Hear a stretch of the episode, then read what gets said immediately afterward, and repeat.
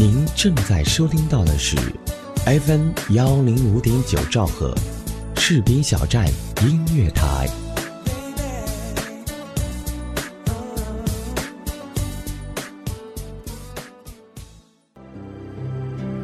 回溯一段岁月，走进一位人物，了解一段往事，装点一份心情。我是花一城，与你相约故人风轻。How do I say goodbye to what we had? 嘿，你好吗？我是花一城，感谢收听 FM 一零五点九士兵小站音乐台，我在北京向你问好。在上一期节目当中，我为大家介绍了著名将领粟裕的爱情故事。本期节目当中呢，我将和你共同走进的是两位文化人物杨绛先生和钱钟书先生，来了解他们在漫漫岁月里的一段动人感情。人物小百科。杨绛，本名杨继康，江苏无锡人，中国著名女作家、文学翻译家和外国文学研究家。从小英语、法语、西班牙语，由她翻译的《堂吉诃德》被公认为最优秀的翻译佳作。她早年创作的剧本《称心如意》被搬上舞台长达六十多年。九十三岁时出版散文随笔《我们仨》，风靡海内外，再版达一百多万册。钱钟书，江苏无锡人，原名养先，字哲良，后改名钟书，字墨存，号怀巨，曾用笔名钟书君，中国现代作家、文学研究家。一九二九年考入清华大学外文系，一九三七年获牛津大学艾克塞特学院学士学位，一九四七年长篇小说《围城》出版，至今在文学界仍有巨大影响。一九五八年创作的《宋诗选注》列入中国古典文学读本丛书。无论是杨绛先生还是钱钟书先生的作品，我都有读过。我个人非常喜欢杨绛先生的作品，没有华丽的辞藻，却一样可以打动人心。他们二位在中国文学史乃至世界文学史上都具有重要影响力。两位先生走在一起，在文学上强强联合，在生活中也被奉为佳话。接下来，让我们一起走进他们。圣经有言，有的时候人和人的缘分一面就足够了，因为他就是你前世的爱人。文坛伉俪钱钟书和杨绛的爱情便应了这句话。杨绛先生出生在无锡一个书香门第，清逸温婉，知书达理。一九二八年呢，他高中毕业，心心念念的想报考清华大学，谁知道呀，清华大学那年开始招收女生，但是在南方却没有名额。无奈之下呢，他只得选择了东吴大学。在一九三二年的时候，他本该读到大四下学期的时候，东吴大学却因为学潮而停课。那为了顺利完成学业呢，他就毅然北上清华，借读清华大学。当时呢，为了去清华，杨绛先生放弃了美国一所大学的奖学金，终于呢也算圆了清华大学的梦。仿佛呢冥冥之中，清华园的钱钟书正在召唤着姗姗来迟的他。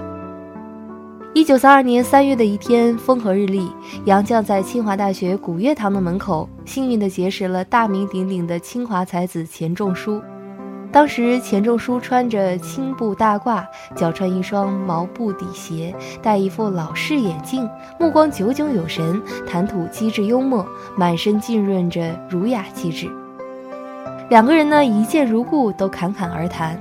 钱钟书急切地澄清说：“外界传说我已经订婚，这不是事实，请你不要相信。”那杨绛呢也趁机说明说，坊间传闻追求我的男孩子们有孔门弟子七十二人之多，也有人说费孝通是我男朋友，但这也不是事实。恰巧呢，两人在文学史上有共同的爱好和追求，这一切呢使他们怦然心动，一见钟情。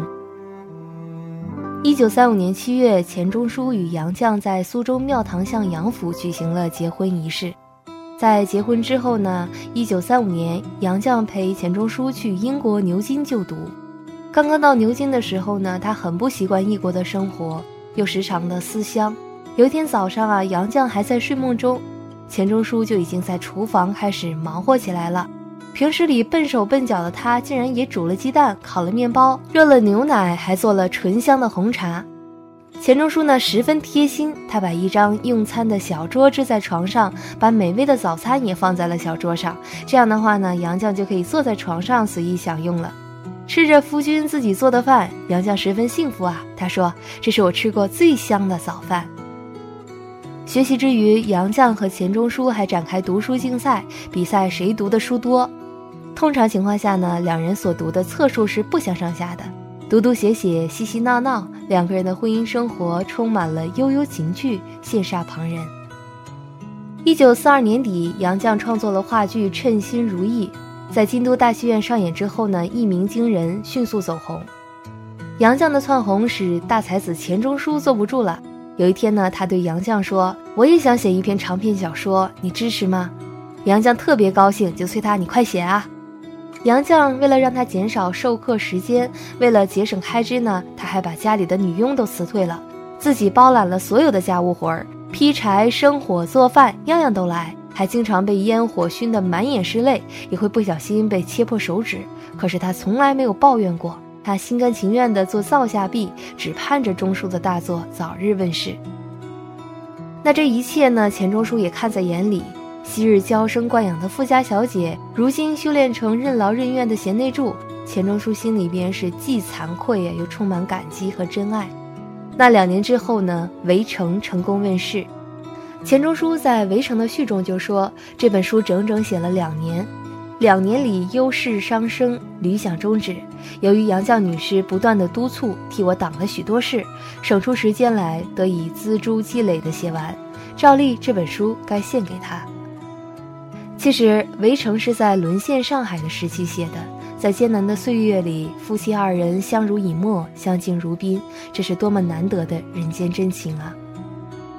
那在钱钟书的小说《围城》被搬上荧幕之前呢，导演就上门来询问两个夫妻，杨绛边读剧本呢，边逐段写出修改意见，最后呢，电视剧果然名声大噪，一时在全国掀起热潮。而出现在每集片头的那段著名的旁白，围在城里的想逃出来，城外的人想冲出去。对婚姻也罢，职业也罢，人生的愿望大都如此，被无数人时常引用。实际上呢，就是出自杨绛之手，他可谓是最懂围城的人。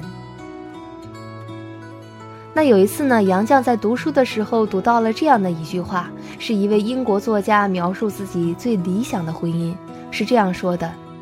我见到他之前，从未想到要结婚。我娶了她几十年，从未后悔娶过她，也从未想过要娶别的女人。把她念给钱钟书听，钱钟书当即也说：“我和她一样。”那杨绛也说：“我也一样。”那夫妻二人本以为会过着平静的生活，但是，一九六六年的时候呢，钱钟书和杨绛都被革命群众揪了出来，成了牛鬼蛇神，被整得苦不堪言。钱钟书在中国社科院文学所被贴了大字报，杨绛呢就在下边一角贴了一张小字报澄清辩污，这下群众可炸锅了。身为牛鬼蛇神的杨绛还敢贴小字报申辩，他立刻呢被揪到千人大会上去批斗了。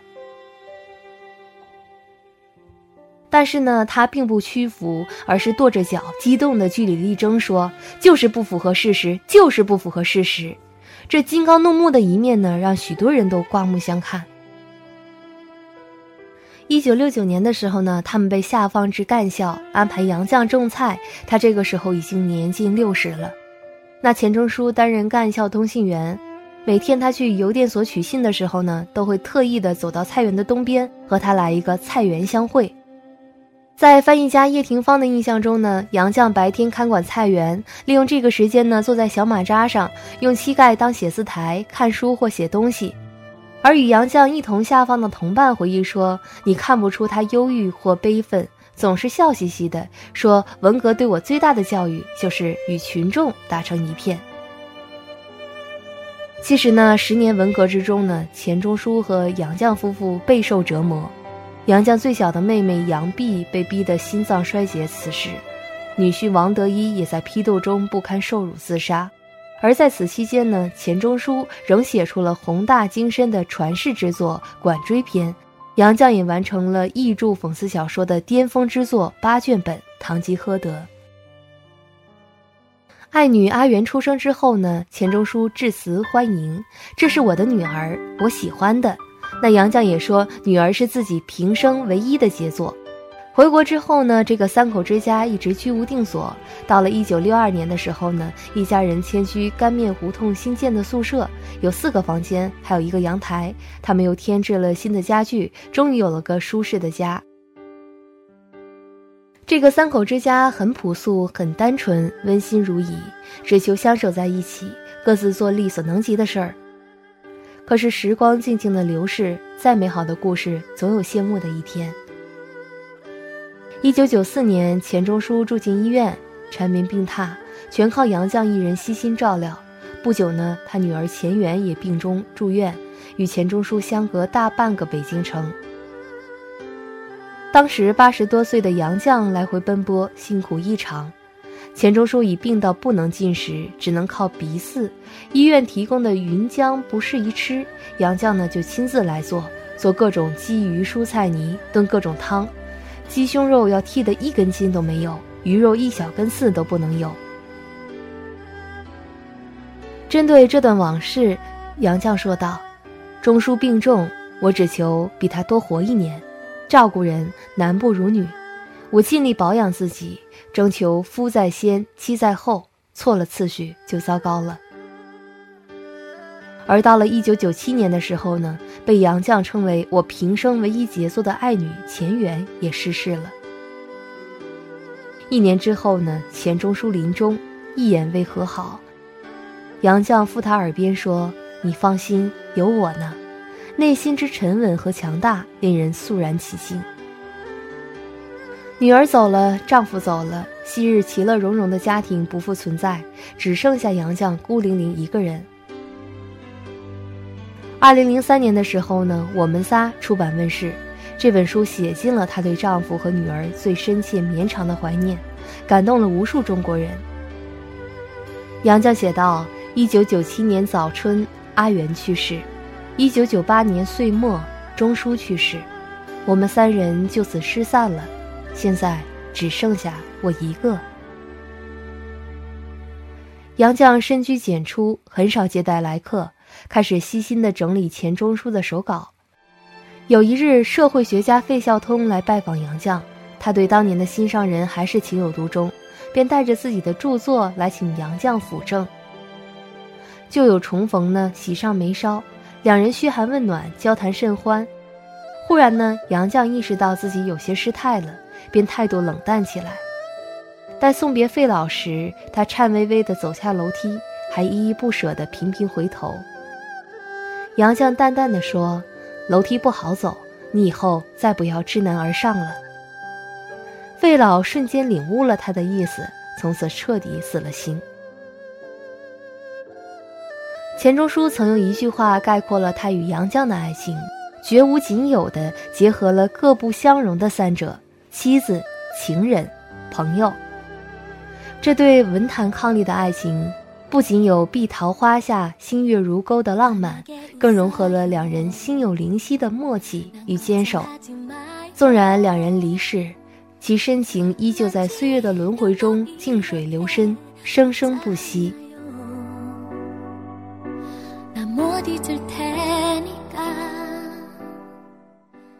到这里呢，杨绛先生和钱钟书先生之间的动人故事就已经告一段落了。由于时间有限，我不能给大家讲特别多的故事。如果你有时间，可以去读一读杨绛先生的作品。记得当时读《我们仨》的时候，我真的是非常感动，极度落泪。我又把这本书推荐给了我很多的好朋友，他们看过之后呢，也是觉得两位先生之间的情感特别的动人。他们无论在生活上还是思想上，都是十分的共通的，有共同语言的。用现在的话来说呢，就是他们的故事可以让我们更加的相信爱情了。本期节目到此就要结束了，感谢责编子恒、监制浩然、主播助理巧巧，感谢电波那头每一个你的收听。我是主播花一成，期待下一次在 FM 一零五点九士兵小站音乐台与你邂逅。 것으로 되어 나 때문에 아프지 마요. 눈길만 부딪혀도 나